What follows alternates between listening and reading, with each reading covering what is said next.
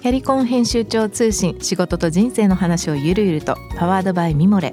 このポッドキャストではミモレ編集長の河原咲子が時には一人で時にはゲストをお招きしキャリアコンサルタントの資格を生かして仕事と人生そして職業キャリアだけじゃないライフキャリアの話を誰にでも分かりやすくゆるゆるとお話します。毎週金曜日に新しいエピソードを配信中です。ぜひ一度聞いてみてください。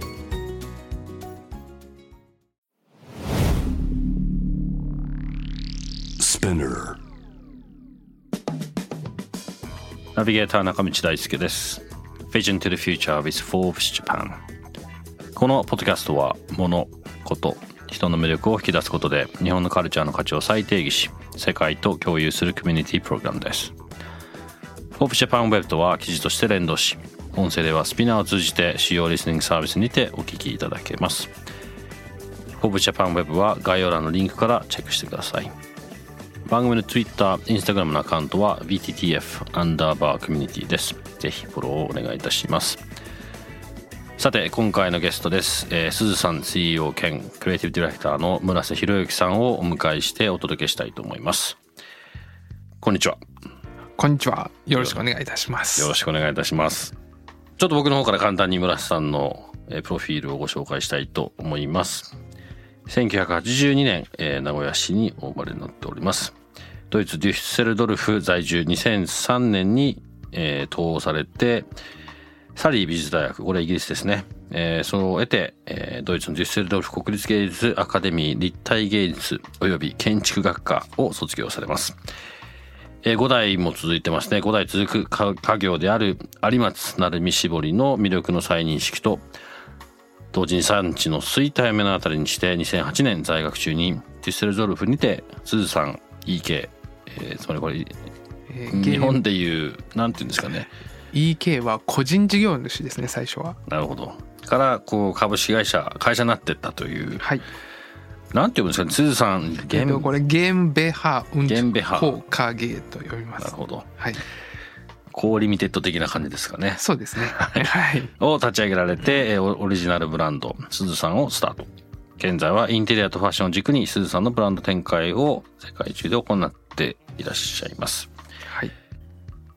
実は以前あのこの「フォーブス」の記事をですね番組に取り上げさせていただいたのでなんとなく僕の方で名古屋からイギリスへ行ってドイツへ行った経緯っていうのは、はい、流れ流れて、はい、あの知ってはいるものの結構やっぱそこがきっかけになって今回村瀬さんに来て話を聞きたいなと思ったので、はい、これまでのことをいろいろと紐解いて聞いてみたいと思うんですけど、はい、まあ今に至るまでのその名古屋からまずイギリスに行こうとしたというか、まあどういうきっかけでこうなっていくんですか？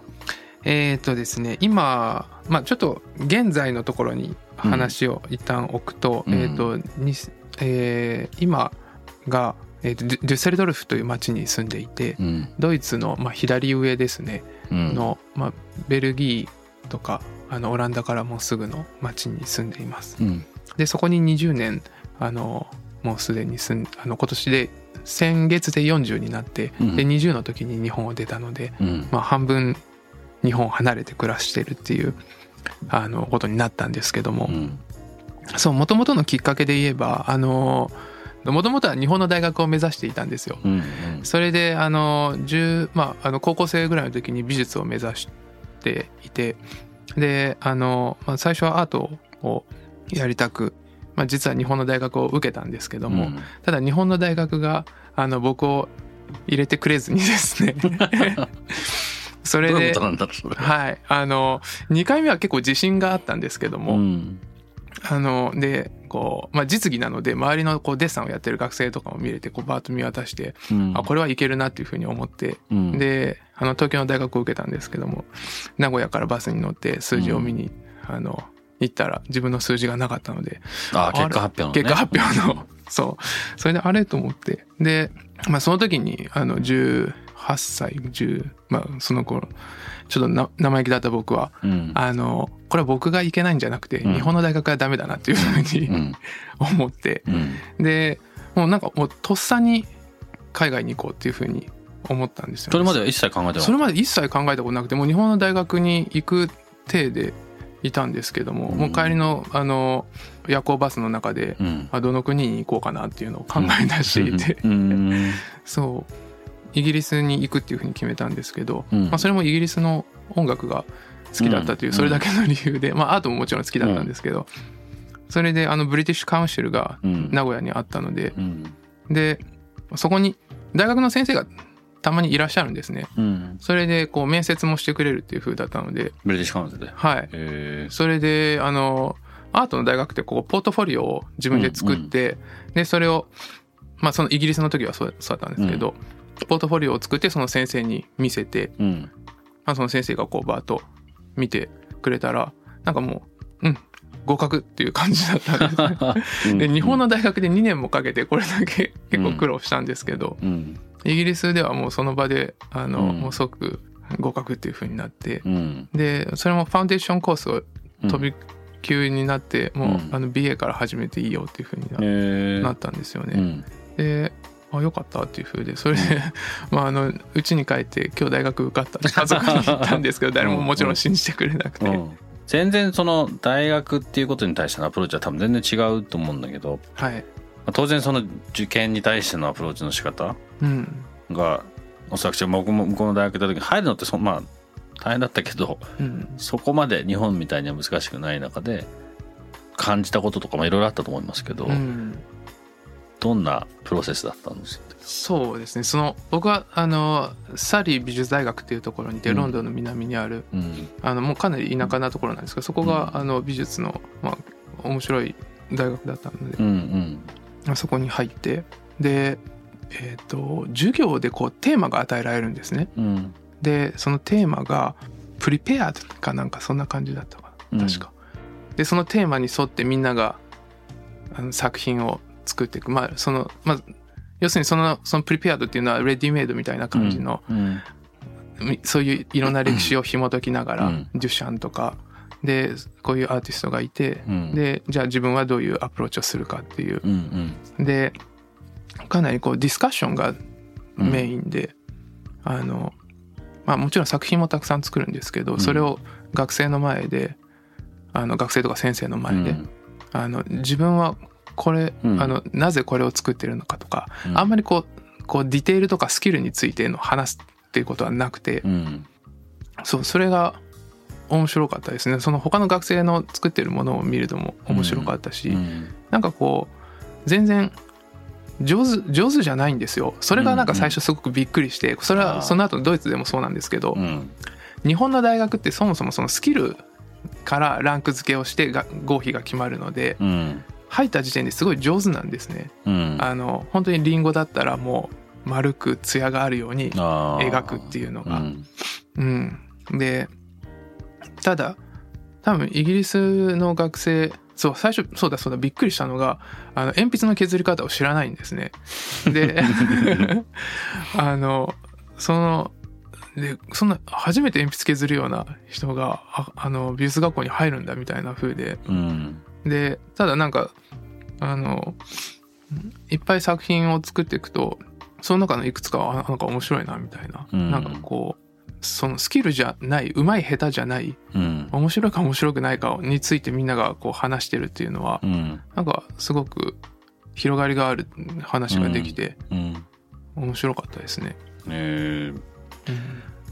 なんかそのゴールがやっぱりこう大学と、まあ、半分スタートに近いようなところの大学とか全然多分そういうアプローチが違うんだなとはきっと思うんですけど、うん。まあ、絵が絵がうまいかどうかよりもその絵の後ろ側にある例えばまああ絵というよりかアートなのかね、まあ、うん。そこにそこにどうそういう表現とかうん。考え方とか、うん。そのアーティストがどういう意見があったかそのそういうことをその時代時代に書いたとかおそらくそういうようなことですよねきっと。そうそうそうそう。だから、うん。なんかそのそれは今の仕事にも結構通じることでうん。僕もスタッフによく言ってるんですけど、うん。その「what」じゃなくて「う why ん」を伝えなきゃいけないっていう、なんかその例えば何か新しい商品を作りました、うん。で絞りの T シャツですっていうのうん。をそこのその商品のメッセージうん。として伝えるか。なんかこれだけたくさん物が溢れててうん。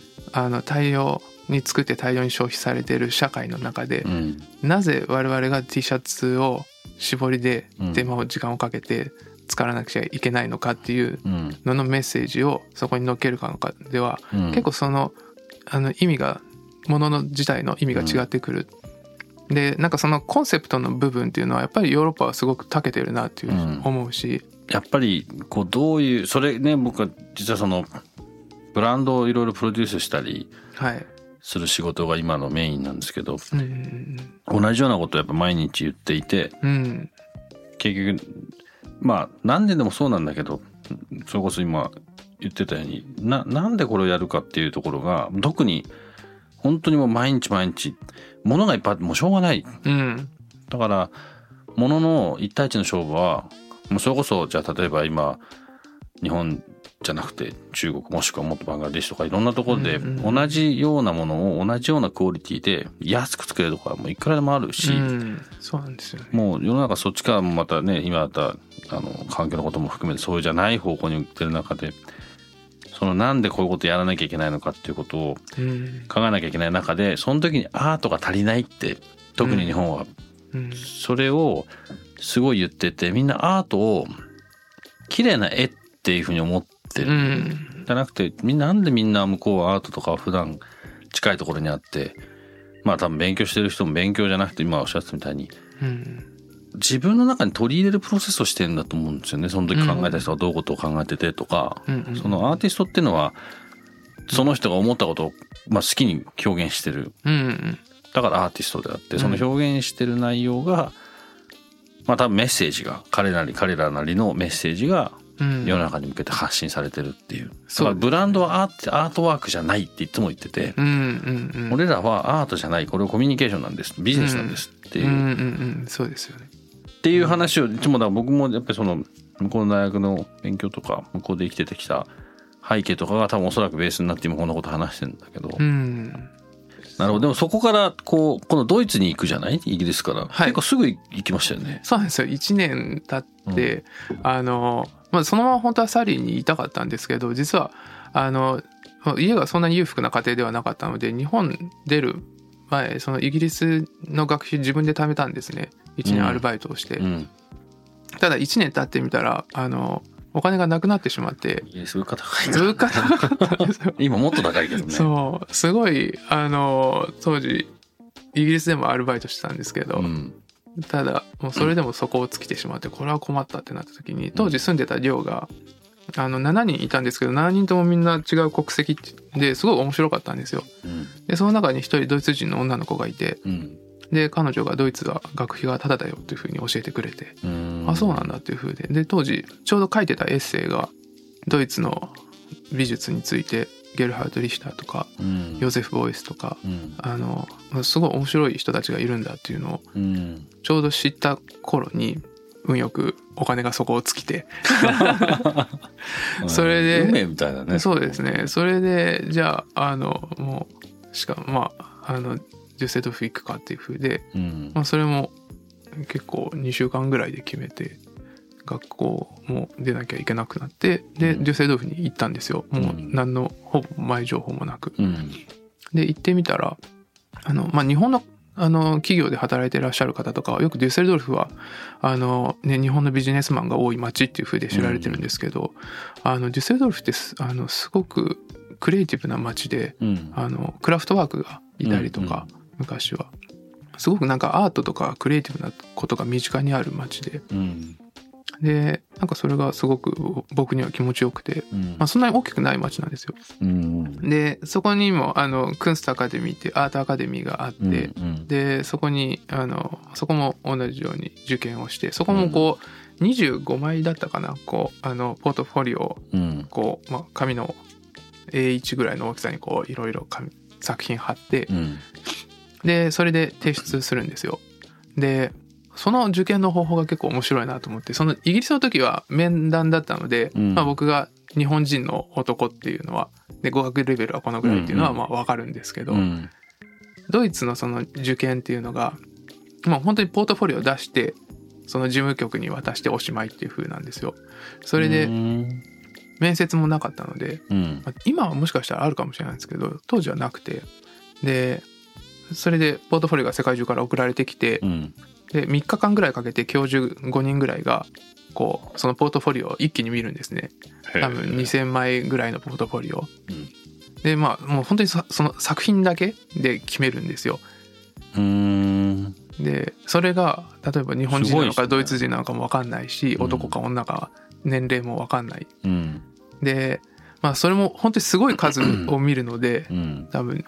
あので学生がこうあの教授たちがこうだらけてくるとこうベルがあるらしくてそれをチリンチリンって鳴らして、うん。それでもう一回あのだらけてるので再審査してくださいみたいな のをちゃんとやってるらしくて、へえ、うん、一緒に一緒に見てるんだ？一緒に？そう学生がこうあのポートフォリオをめくる役？アシスタントとして その部屋の中で。そうそれであのまあバーッと見てでこうあの学生の何人枠っていうのもないんですよね今年は40人しか取らない。そうなんだ。でもなんか面白い人たちがいたら100人取る時もあるしうん。僕の年は結構取ってた年だったんですけど80人ぐらいうん。いてでまあ本当にいろんな国から来てるんですね。うん。面白いねそれも。はい。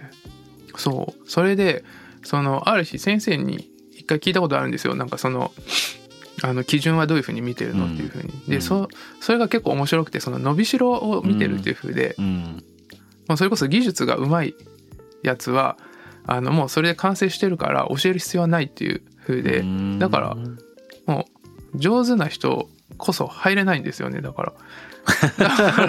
うんって感じだね。そう。だから日本のなんとか芸大の大学院みたいな人たちが受験しに来たりとかしても、なかなかねあんまり見たことないんですよね。あの上手だからもうその作品であなた勉強する必要ないでしょっていう価値判断なんですよね。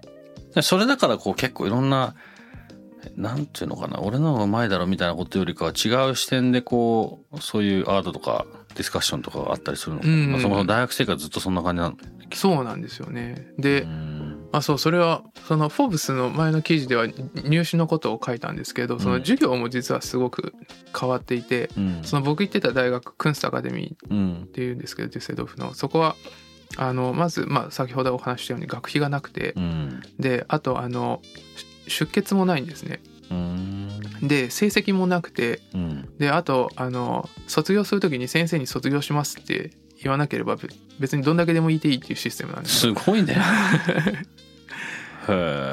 であのもうその卒業するタイミングは学生が自分で決めてうん。あもうそろそろ俺はもう自立できるぞとアーティストとして、っうん。ていうふうに思った時にじゃあ先生に卒業しますっていうふうでへえそうなんですよ。だからなんか半なんだろうプロの学生みたいのもいて10年ぐらいやってるみたいな。なんか、へえそうでも確かにその独立するっていう意味を持つじゃないですかきっとそのアーティストになりたいとはいかそういうとこ行って。うん、ってことはでもある意味理にかなってますよね。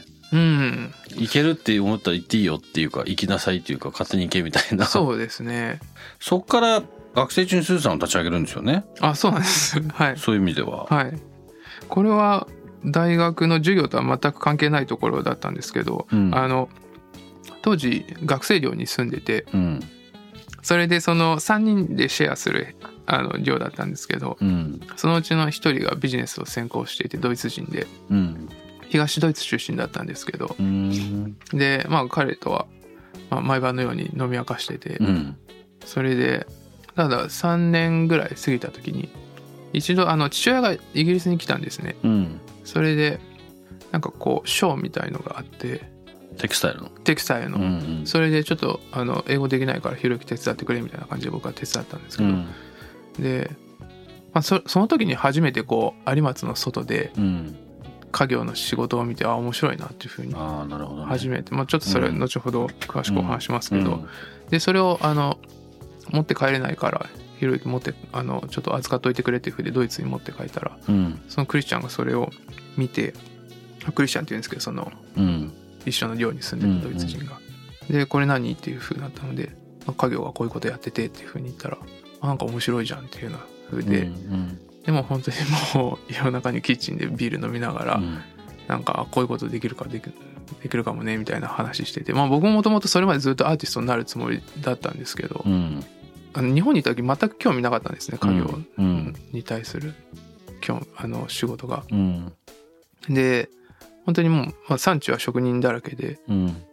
僕は子供の頃は。うん。であの分業で成り立ってる町なのでうん。誰々産地は何々絞りみたいなそういうあの焼き物みたいですね。そうですね、うん。でうあの父親がどちらかというとその産地のコーディネート役であの、まあ、そのいろんな布を抱えてこう絞りの職人さんたちの家を回るっていう。うん。僕もそれを子供の頃から一緒について回ってその僕の目的はそのおばあちゃんたちがお菓子くれるっていうのを姿なんですけど。うんそうそれがまあだから昔から知ってる職人さんたちっていうのがうん。いたんですけどまあ大人になってあのもう一度、まあ、そのイギリスで見たし絞りっていうのはうん。あの見てまあ日本で当時見てたのと同じものだったんですけどうん。ただなんかあ面白いなっていうふうに新すご鮮に見えた。んですねくすごく新鮮に見えたのとあとなんかその見に来られたオーディエンスの方たちがうん。なんかこう日本だとあ伝統のねとかおばあちゃんの浴衣のねとかうん。そういうこうステレオタイプのこうフィルターがかかってるんですけどうん。なんか全然その背景を知らない人たちがうんその絞りっていうテキスタイルを見た時に何これっていうこうすごいあのダイレクトなすごい面白いものっていう反応をうん。示されててうん。なんかこうその価値を転換することうん。その場所を A の地点から B の地点に置く置き換えることでそれこそその価値の転換になるなと思って、まうん。あ、なんかそれは自分のこう日本の大学で受け入れられなかった自分がうん。ヨーロッパの大学であの受け入れられたっていうのとも結構被るところもあるんですけど、うんあのこっちでダメだったらあっちでうん。価値を作り出せるかもっていううん。ふうにも思ったんですよね。うん。ただとはいえ本当にアートを勉強してた一学生だったので、うん。それをじゃあ何かできるかっていうことは全く考えてなかったんですけど、うん。それをイギリスあドイツに持ち帰ったら、まあ、そのビジネスパートナー後の、うん。になるクリスチャン今も一緒にやってるえっ、と2020年に彼はちょっと一身上の都合で会社を辞めて、うん。で今はもう僕一人でやってますけどでもそれまで長く続いてたそうですね12年間本当にもう二人三脚で、うん。でその鈴さんができた理由っていうのも、うん。2008年に会社をそれこそ最初の登記は学生寮だったんですけどうん。あのそのクリスチャンがビジネスを勉強していて彼の卒業論文から鈴さんができてるんですよ。それで日本の伝統産業絞りをどうやって海外のラグジュアリーマーケットでうん。マーケティングするかっていうのをうん。彼がうん卒業論文でまとめうん。うん。てでそれがベースになって鈴さんが出来上がったっすごい。でもそのそういう出会いも含めてあれですね、結構今にずーっとつながってる感じで。うん。そこからこうビジネスとしてすずさんが始まってはい。まあ今では結構ね日本でもやり始めたりそう。逆輸入というかね向こうからまた戻ってきたりもしてますけど、うん。どうですか？ビジネス。ビジネスはそうですね。あの順調におかげさまでっていうそのコロナの時に、うん。あのもうちょっと本当にファッションのうん。ビジネスっていうのはかなり大打撃世界中で、うん。でもうこんなところがっていうようなうん。あの店舗とかブランドが廃業するような中でこう街にまずは人が出ちゃいけないっていううん。状況の中でおしゃれをする場所がないうん。意味がないっていう風になってしまった時にこれはもう終わったなっていう風に思ったんですよね。うん、ただあの実際その後蓋を開けてみたらあのきちんとバイヤーの方が来てくれてうん。オーダーをしてくれてしかもそのオーダーの額っていうのが前回よりも多かったお店も結構多くて。うん。で結果的にあの総数としては減ったんですけど、うん。アベレージが上がってでまあ最初の年はトントンぐらい。その次のシーズンとかは前より良かったとかそういうこともあったんですよね。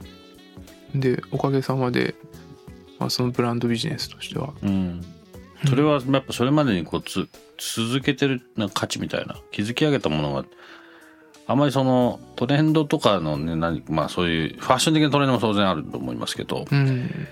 こう社会的なトレンドにあんま左右されないような何かが出来上がってたんですよねきっと。そうですね。あんまりその鈴さんとしてもあのまあデザインをする時にうん。こう新しいものっていうのをね、狙ってなくて、ねうん。そうその常にあのもう5年経っても10年経っても使っていただけるようなうん。ものっていうのを念頭に置いてデザインをしていて。うん。であとはそのものづくりの背景もややっぱり全て人の手で作ってて。うん。でやっぱり時間と手間がかかるものではあるんですけど、うん。それだけこう人間味があるというか、うん。うん、やっぱり一点一点異なったものにななりながら、なんかこう多分こう世界中でいろんなものがたくさん多く作られて、まあ、どこの町に行っても同じものうん。が並んでいる状況の中で、まあ、コロナがなんかそれが一つ気づきになったのはポジティブかなと思って、うん。なんか本当に価値のあるものって何なんだろうっていう風なのが、割とその僕らのマーケットの中で再認識があった時期なのかなっていうふうには。うん。アパレルにそれは絶対に必要だったからね、うん、もうなんか消費のために作ってるみたいな。そう。どんどん早く、うん。どんどん多く。うん。でまあファッションってもともとはやっぱりあの飽きさせるビジネスというか、うん。そのトレンドを作るために新しいものをそのニューシーズンっていう風の、うん。でそのオールドシーズンはうん。もダうメにダメにそうしなきゃいけないっていう。う、ん。うん、ただその分やっぱりこうあの作ってあの先にたくさん作って売れなかったらあのディスカウントして残ったら燃やすっていう、うん。そういうのってやっぱりこう健康じゃない、うん。うん、なって。その僕らはやっぱりたくさん作れない分基本的に全て受注生産なんですね。うん。でもうオーダーが来た分だけ作る。うん。で作ってる側も結構もう必死でもう本当にそれこそあのニューヨークの誰々さんのために今これを作ってるっていう意識なんですよ。うんそういうこの人が使うっていうものをうん。を知っていながら作ってるんですね。うん。だから無駄に作るってことはほとんどなくて、うん。うん、いつか自分が作ったものがあのこう焼却処分されるんじゃないかって思いながらうん。作ってるのとうん。誰か対象がいるっていうのを感じながら作ってるのってすごいモチベーションが違うだろうな、うん。まあ、その分すごい緊張感があったりとか、うん。その失敗した時にこれどうしましょうとか言って筆でセールスチームがその人に電話してちょっとすいませんここ色が滲んじゃったんですけど大丈夫ですかとか言って、うんうん。でなんかこう写真を送送り合ったりとかしてあじゃあこれぐらいだったら大丈夫ですみたいなそういうなんかこう人間的なコミュニケーションがあってうんそれをグローバルで展開してるってすごい今だからできることに近いかもしれないですね。そうですね、うん。そのものづくりの背景で言えばそのコロナでももうもう一つ面白かったのが今まではまあ僕は日本に行ってうん。年に3回4回。で工場回って職人と話をしてスタッフと話をしてこういうものを作ってくださいとかここをこの色にしてくださいとかっていうのをやってたんですけどうん。最初1年半全くコロナがスタートして日本に行けない状況だったんですよ。であのその中でこうアプリ入れてで本当に毎日 iPad でうん。メモをあの、うん。スケッチをしてそれを、向こう職人の人たちがそれを使えるようになるってことがすごく変わったポイントじゃないそうですね。こっち側は例えばねそうそうそうそうズームとかそとそういうのできたとしても、うはい。そうなんですよ。それがあの面白かったです。だからビデオで、うん、あのなんだよズームってみたいな。そうそうそう。いう人がそれしないとダメになっちゃった。そうなんですよね。だから僕ら側としてはすごくやりやすくなってで毎日 Zoom とか Teams とかうん。YouTube とかもうん。使いながら、うん。あの情報をシェアして、うん。でもう結局実際一回回わずに物が作られるっていう状況っていうのが、ん。まあね1年半も会わなきゃればそういうのもそうなんですよね。うん。それは、うん、すごくポジティブな変化だったなって思いますね。なんかそういう進化も含めてでもおそらくでもそういうビジネスモデルとかビジネスの仕方って特に昔からこうしようと思ってやったんじゃなくてなんかその時その時をきちんとやってたらそうなったみたいなどっちかそういう感じに近くないですか？そうですね。なんかその、鈴さん、そのブランドの成り立ちっていうのも、うんなんか、まあ、一番最初は本当にもうなく なりそうな技術がただただ手元にあっただけで、プロダクトとしてなかったんですね。で、うん。ブランドもなくて、うん。じゃあその産地の技術を残すためにうん。どうしたらいいかっていうのを考えた結果ブランドが出来上がった。だからこう、メンズのブランドを作りたいとかああいううん。デザイナーに憧れてこんなねうん。パリで華やかなショーを開きたいとかっていうのではなくて割とこう地味なうん。ベースで出来上がってるんですけど、でもそういう意味で持ってるよね。きっと、うん。なんか結局全部さっきの大学の時からうんその大学の時、まあ、今日は受験のところから始まりましたけど日う本の、ん。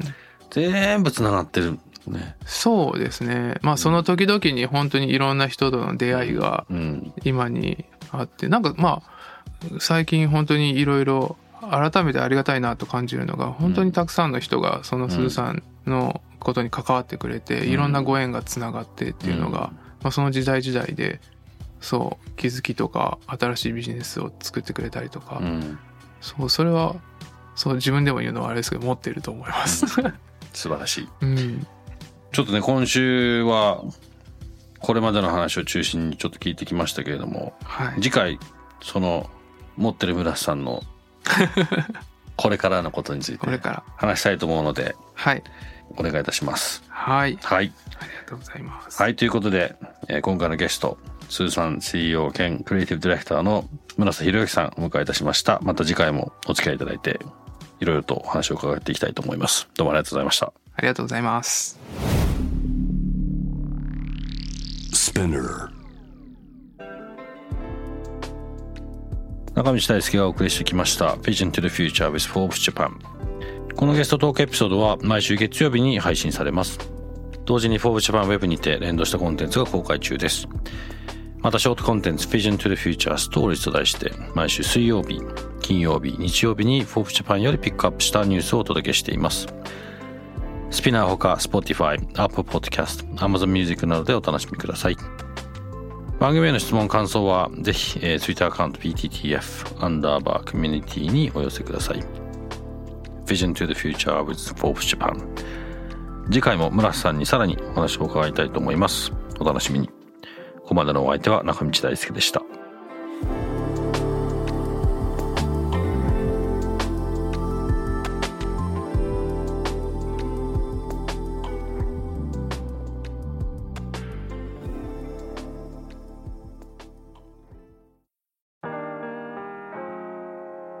美容家の神崎めぐみと編集者の大森洋子でお届けする雑談ポッドキャスト「ウォンと私のお名前なんての?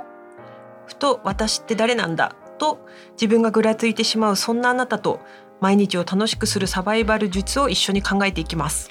ボンとは毎週水曜日朝5時に配信。ぜひお聞きのプラットフォームでフォローしてください。